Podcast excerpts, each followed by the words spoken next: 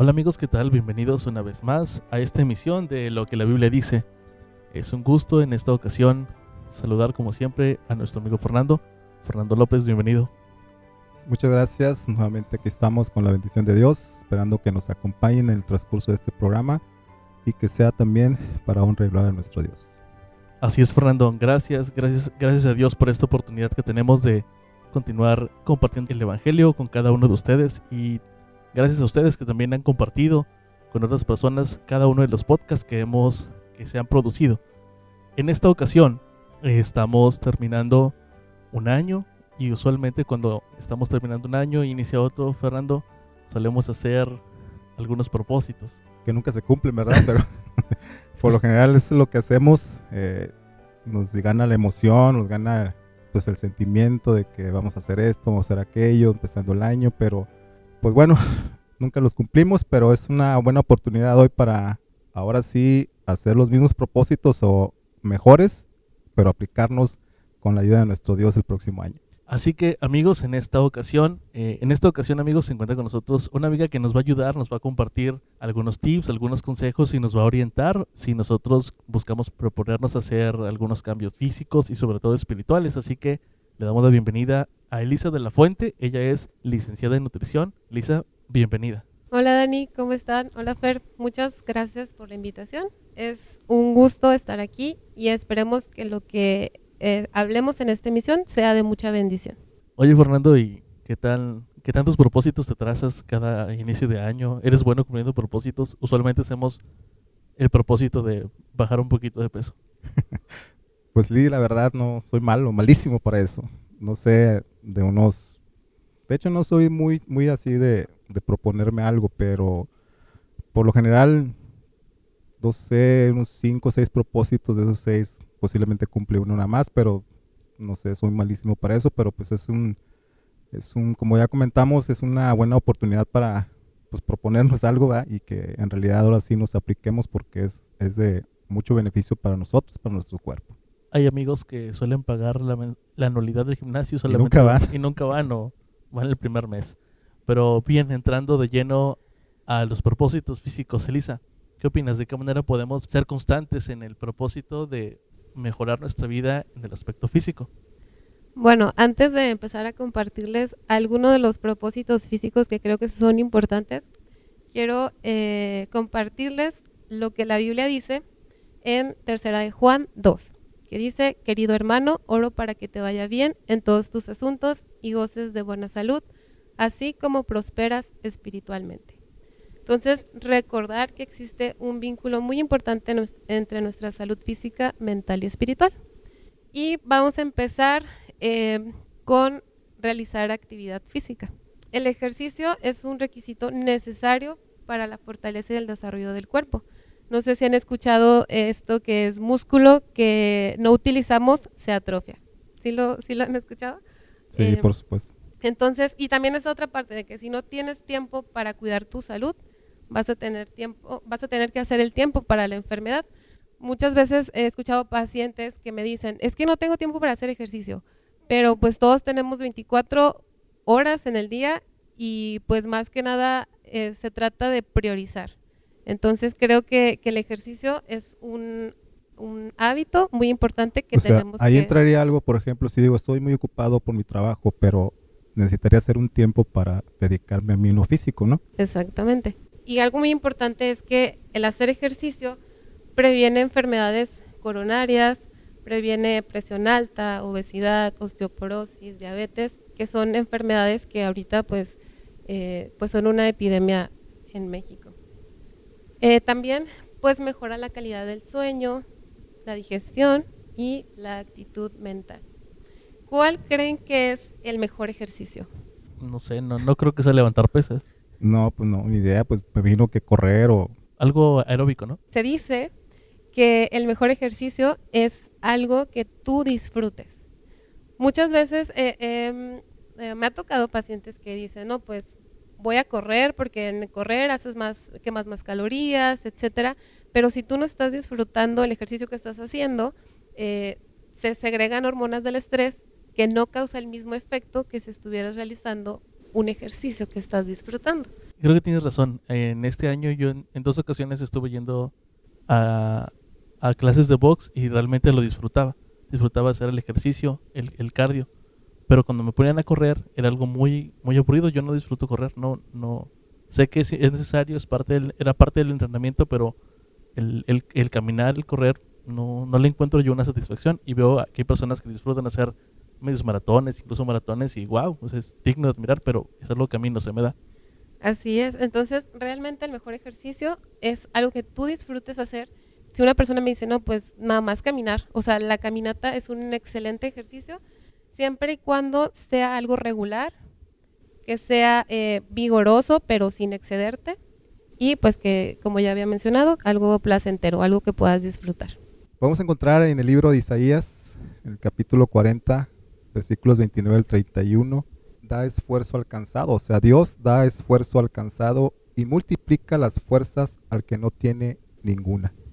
Es ahí una cita bíblica en relación, en este caso, con la actividad física, que si nos sentimos cansados o, desanimados o desmotivados para hacer algún tipo de ejercicio físico, pues recordemos esta cita bíblica de Isaías, que Dios nos da fuerza y nos da aliento para seguir con nuestra vida y sobre todo nuestra vida física. El ejercicio matutino es necesario para una saludable circulación en la sangre. Es la mejor protección contra la gripa, tos, congestión del cerebro y pulmones y un centenar de otras enfermedades. Esto lo encontramos en Consejo sobre Salud, página 130 y 131. El segundo eh, consejo o propósito es el de beber agua. ¿A cuántos nos cuesta tomar por lo menos dos litros de agua? ¿O quién sí, lo, quién sí realmente lo hace? Pues muy pocos. Yo conozco muy poco. Prefieren la coca o el Sí, refresco. es un propósito que es muy, muy importante, ya que el 70% de nuestro cuerpo es agua y todos los, ah, los funciones y procesos del cuerpo se realizan en un medio acuoso, como la respiración, la digestión, el metabolismo, regulación de pe- temperatura, etcétera. Y muchas veces me, me he dado cuenta que las personas se esperan a sentir sed para tomar agua. Y esto pues es un error, ya que hemos perdido del 2 al 3% de, del agua eh, y ya significa que en realidad estás deshidratado. Y pues bueno, el cerebro es el primer órgano que sufre de estas consecuencias. Algo muy importante es no esperar a sentir sed, porque cuando sentimos sed generalmente pues ya estamos deshidratados, ya que hemos perdido de un 2 a 3% de agua y esto se ve más que nada en el cerebro, que es el primer órgano que sufre de estas consecuencias. Por ejemplo, eh, no sé si les ha pasado que les duele la cabeza y a veces dicen, no, pues, eh, ¿por qué me dole- dolerá la cabeza? Bueno, una de ellas es por, por no descansar bien, otra por falta de alimento, pero otra también muy común que a veces no nos damos cuenta es por falta de agua, ya que nuestra sangre es la que lleva el oxígeno al cerebro. Y si no estamos hidratados, eh, pues nuestra sangre no tiene una correcta circulación y pues esto hace que, que, pues nos duela la cabeza. O sea, que son dos litros de agua diarios. Un aproximado sí. Pero no de un, de, solo, de un solo trago, sino no, no, de un solo trago no. Es durante el día y de preferencia que no sea con las comidas, porque esto hace que nuestra digestión se interrumpa, o sea, no tengamos una correcta di- digestión. Tenemos que aprender a beber agua, pero ¿de qué manera podemos hacernos el hábito a satisfacer el- la necesidad de tomar agua? Porque como lo que tú dices acerca del ejercicio, bueno, el ejercicio haz lo que te gusta, no lo que sabes que o lo que alguien te diga, esto es lo mejor, pero ¿de qué manera podemos motivarnos a estar tomando agua? Pues tal vez no, bueno, muchos de mis pacientes me dicen que se les olvida tomar agua. Entonces yo lo que les he recomendado es que pongan alarmas donde les esté recordando que tengo que tomar agua o conseguirse un termo donde que sea de un litro por lo menos y, y que se propongan de que, ah, bueno, me tengo que acabar este termo para tal hora del día. Pero sí es posible que se le olvide tomar agua a una persona. Claro. Bueno, a lo mejor no es que se te olvide, pero sustituyes el agua por un jugo, un refresco o algo, porque como a lo mejor lo que dice Lisa, a lo mejor lo que quieres es satisfacer tu necesidad de sed. E- exacto. O sea, Sí, o simplemente no, no, no les gusta el agua, porque yo conocí una señora que no Ah, tomaba claro. agua. No, aunque no, no les guste el agua, pues eh, ahí, bueno, uno entra como parte de concientizar que lo que tu cuerpo necesita es, es el agua, el agua pura. ¿Alguna vez han escuchado el término dieta basada en plantas? mm, sí, pues es lo que el veganismo, ¿no? O vegetariano. algo así. Mm, Bueno, es, eh, no es exactamente esto, pero eh, pues sí va ligado. ¿Por qué no es exactamente esto? Eh, yo he conocido personas que se dicen ser vegetarianas porque no consumen pollo o no consumen carne, pero su dieta está desequilibrada. O sea, más que nada la basan en puros carbohidratos, por ejemplo, pura papa, tortilla, puro pan, pura, este, puro queso. Entonces, esta alimentación no está nada equilibrada. Eh, hay personas que dicen que son, por ejemplo, veganos y hay unas galletas, que no voy a decir la marca, pero pues no son nada saludables y eh, pues la galleta es vegana y está compuesta de puros azúcar procesado, puras grasas saturadas, entonces esto no es nada sano. Entonces, el decir que llevas una dieta basada en plantas, ahí te aseguras que la mayor eh, contenido de tu alimentación está constituida por vegetales, por frutas, oleaginosas, cereales y legumbres. ¿Y esta dieta basada en plantas tiene algún sustento bíblico?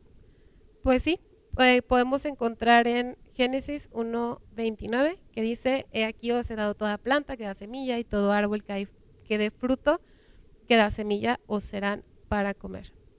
También es importante eh, decirles que es, es necesario ir con algún especialista porque hay muchas dietas de moda, que la paleo, que la keto, que, o sea, hay muchísimas dietas y a veces como no, pues agarran dietas de moda, ¿no?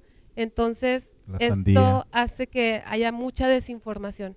Entonces, la dieta tiene que ser em, equilibrada, suficiente y pues hay para, para cada etapa de la vida, o sea, para, para embarazadas, para niños, para deportistas.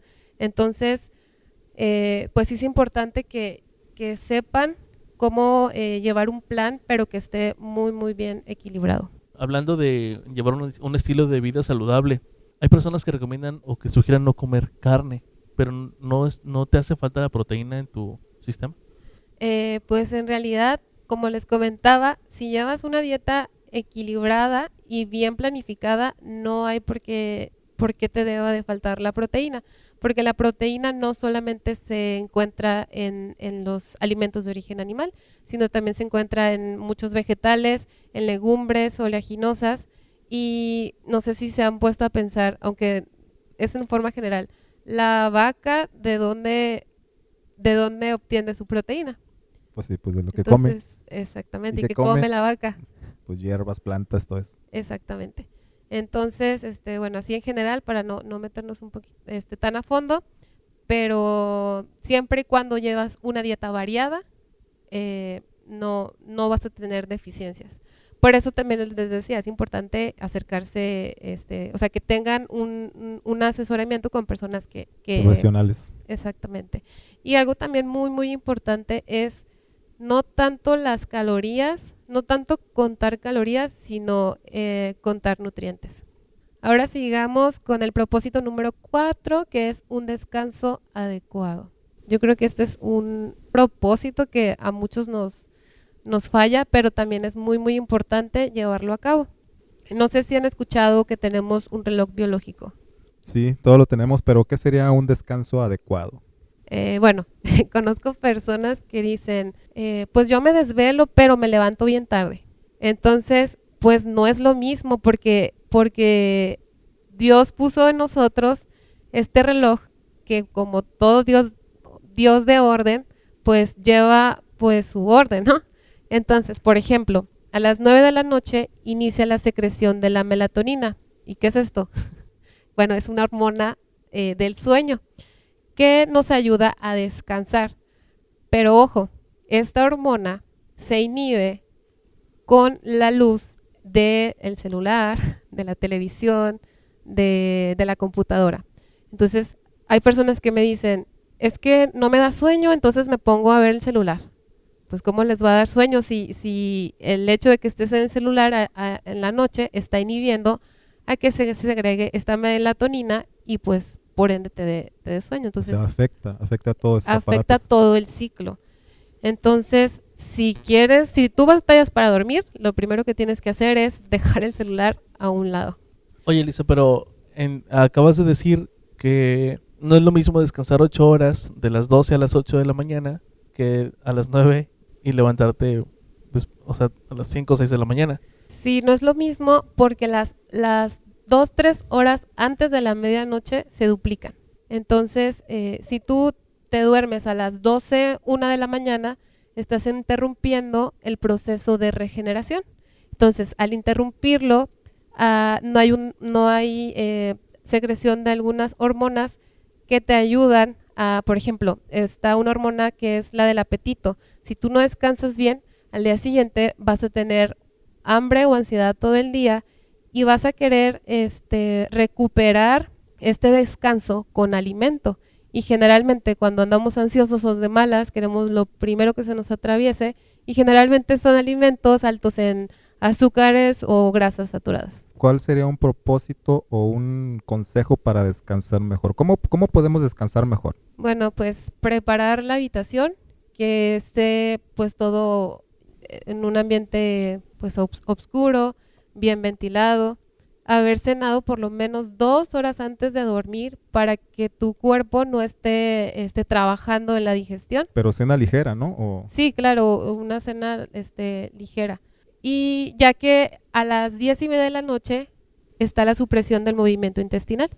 Entonces es importante no haber cenado y, enseguida dormirte porque tu cuerpo va a estar sintiéndose pesado tratando de, llevar la digestión.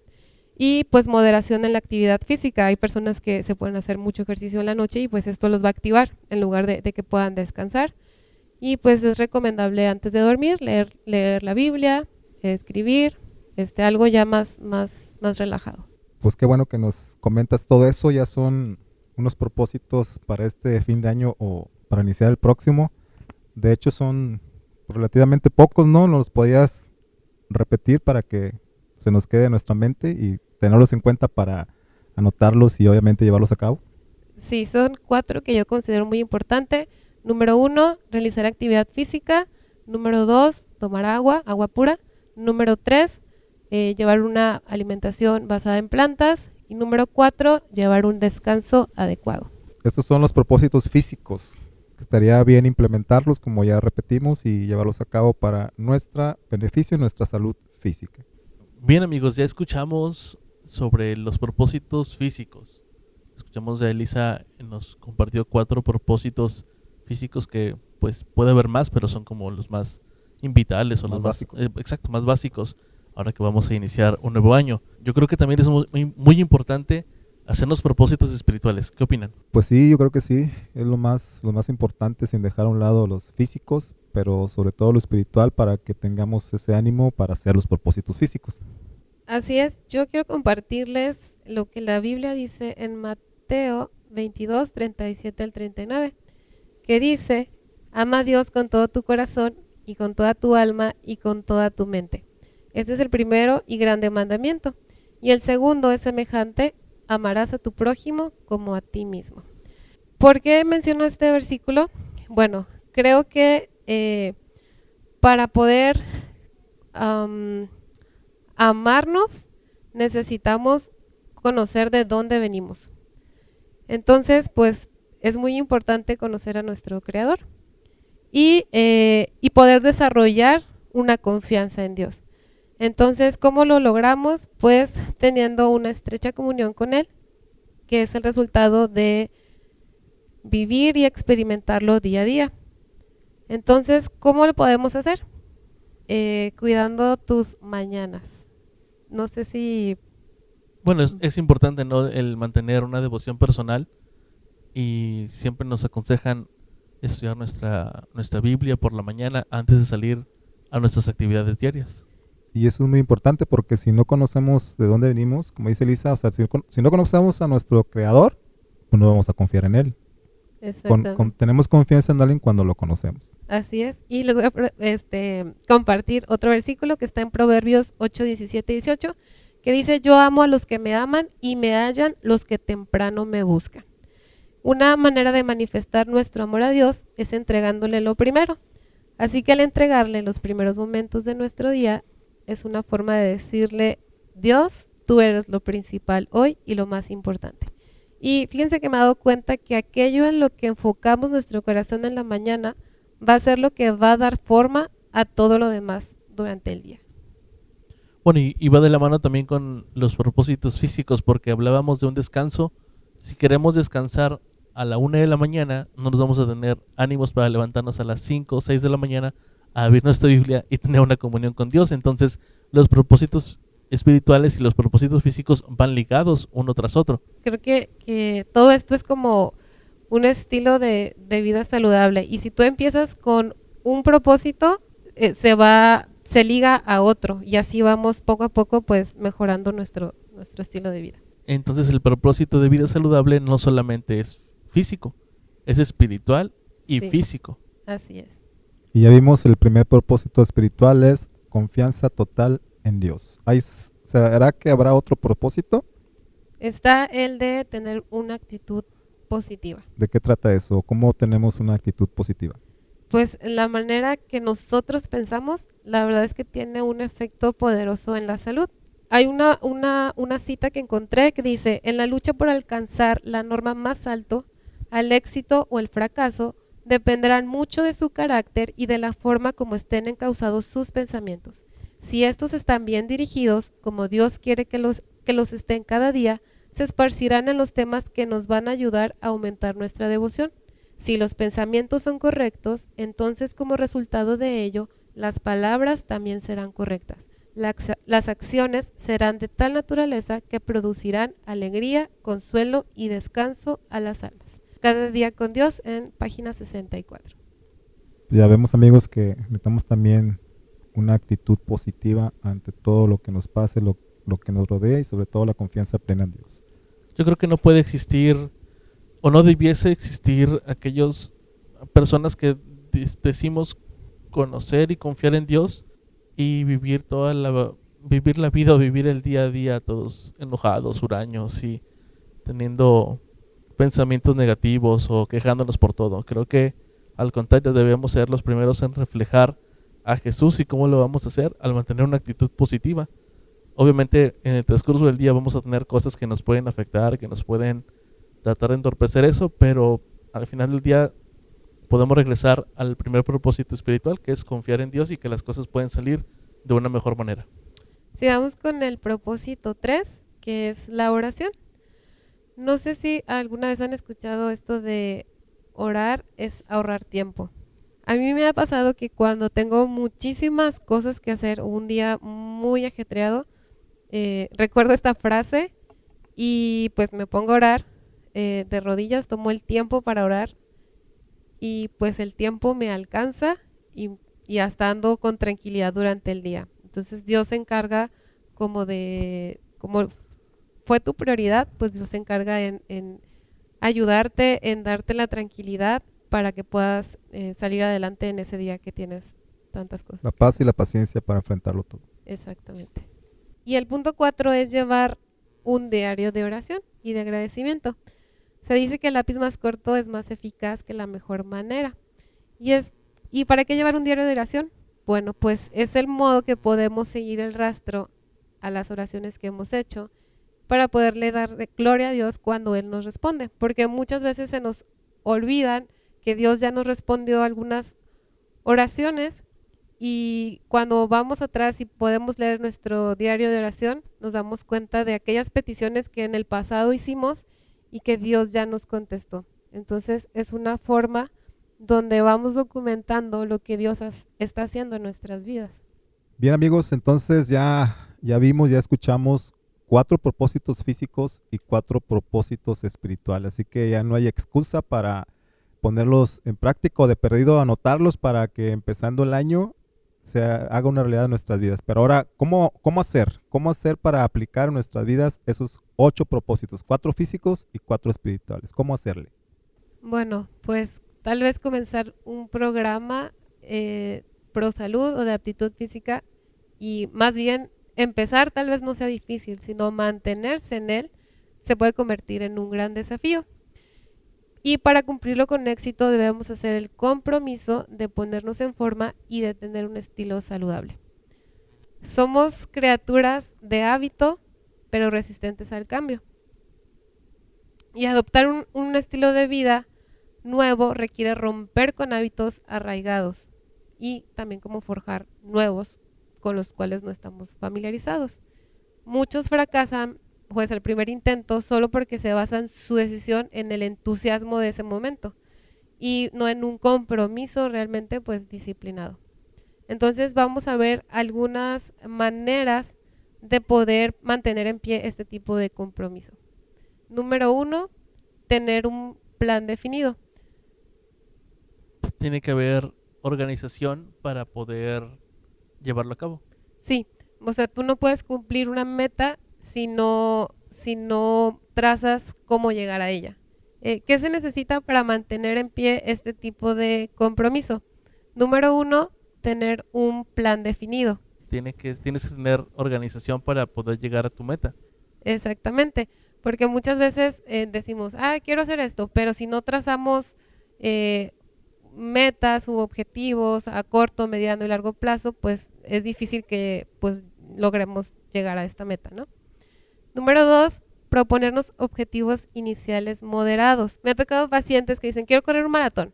Y al día siguiente ya se pueden a correr 10 kilómetros y bueno, esto, esto es algo que no, no es sostenible porque no estás acostumbrado a hacer ese ejercicio y pues tu cuerpo te lo va, o sea, pues va a estallar, ¿no? Entonces tienes que ponerte objetivos iniciales. O sea, objetivos iniciales reales. Exactamente. Porque ya, si, si son cosas muy estrictas, pues es, estamos destinados al fracaso si hacemos cosas que no son que no son sostenibles. Y si fracasamos, eso nos va a desmotivar y podemos desechar el propósito, propósito que teníamos, ¿no? Exactamente. Entonces es bien importante eh, tener objetivos iniciales reales y moderados. Número tres, esperar que nuestro progreso sea gradual. Muchas veces queremos, bueno, me tocó el otro día en consulta una paciente que me decía, yo quiero bajar este mes 10 kilos. O sea, si tardaste tres años en subir estos 10 kilos, no vas a esperar que en, unas semanas ya hayas recuperado ese peso. Entonces, sí hay que ser muy realistas y que pues tu progreso sea real, digo, sea, sí, sea gradual para que pues sea sostenible. Es un proceso. Exactamente. Número cuatro, disfruta el proceso, no solo de los resultados. Aquí les quiero compartir un método que decía que para poder lograr un objetivo o una meta, una forma es ir por un calendario, uno grande de papel, y ponerlo en un lugar muy visible. Y, por ejemplo, si quieres llegar a ser un gran escritor, tienes que escribir todos los días. Sentarte y escribir todos los días. Los días que escribas, tacha un cuadro con rojo y los días que no escribas, raya el cuadro con negro. Y así vas a ir logrando visualmente ir observando cómo las tachas se van uniendo. Y después se trata de no romper la cadena. Aquí este método no se está fijando en el resultado, se está enfocando en el proceso. No se está enfocando si escribiste las mejores historias o los mejores artículos, se está enfocando en el sistema. Independientemente si vas a hacer algo, es hacerlo de manera constante. Eso es lo importante, ¿no? De, hacer, de ser constante. Perseverante. Exacto. Porque más que hacer las cosas muy bien, es hacer las cosas para lograr hacerlas muy bien. Porque a veces creemos que pues tenemos que hacer algo perfecto y, y creemos que eso va a llegar de un día a otro. Pero pues no, para que algo bien hecho se logre, pues tenemos que construir detrás de esto. Entonces, en este método, el, único objetivo es no romper esta cadena. ¿Qué les parece? Pues suena interesante, suena interesante, lo, difícil es iniciarlo y lo más difícil es mantenerlo, pero si nos aplicamos y nos ponemos sobre todo en la mano de Dios, seguramente lo vamos a, lo vamos a lograr. Y bueno, todo esto, aparte de la confianza en Dios, que pues eh, todo lo podemos en Cristo que nos fortalece, un factor bien importante es la disciplina para podernos pues mantener. Y la disciplina es un efecto consciente de decisión constante en el cual tú te comprometes contigo mismo. Y pues a veces eso no nos gusta porque disciplinarse significa un contrato pues en tu mente, ¿no? En tu corazón. Y si no lo llevas a cabo, pues tú fracasaste, es tu responsabilidad. Y la verdad es que nos gusta culpar por nuestros fracasos. Pero bueno, como repitiendo, pidiendo sabiduría y fortaleza a Dios, pues la victoria está asegurada. Amigos, en esta, en esta emisión hemos encontrado, hemos escuchado algunos consejos y propósitos físicos y espirituales que debiésemos plantearnos ahora que estamos por iniciar un nuevo año. Un nuevo año. Vamos a, a recapitularlos. A ver, ¿cuál es el uno? Número uno es actividad física. Número dos, tomar agua. Número tres, comer bien. Y número cuatro, el descanso adecuado. Esos, ok, muy bien, esos son los cuatro propósitos eh, físicos, pero hay cuatro más que son espirituales. El uno es confianza en Dios. Dos, tener una actitud positiva. Tres, la oración. Y cuatro, diario de oración, de oración y agradecimiento. Simplemente quería terminar eh, preguntándole a nuestros amigos, ¿qué cambio en tu estilo de vida te gustaría hacer hoy? Hoy es un gran día porque tienes vida. Este 2020 yo quiero vivir sano. ¿Y tú?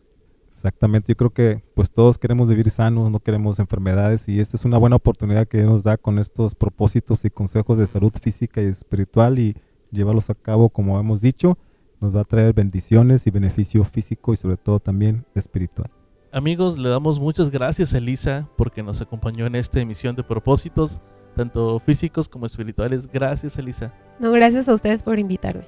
Y bueno, ¿dónde te podemos encontrar? ¿En dónde nos das más consejos? Si queremos, al- alguna de las personas que nos está escuchando tiene alguna duda, quiere iniciar algún propósito o quiere, quiere iniciar un nuevo estilo de vida saludable, se puede contactar a ti a través de... Eh, bueno, pueden buscarme en Instagram como amate.natural.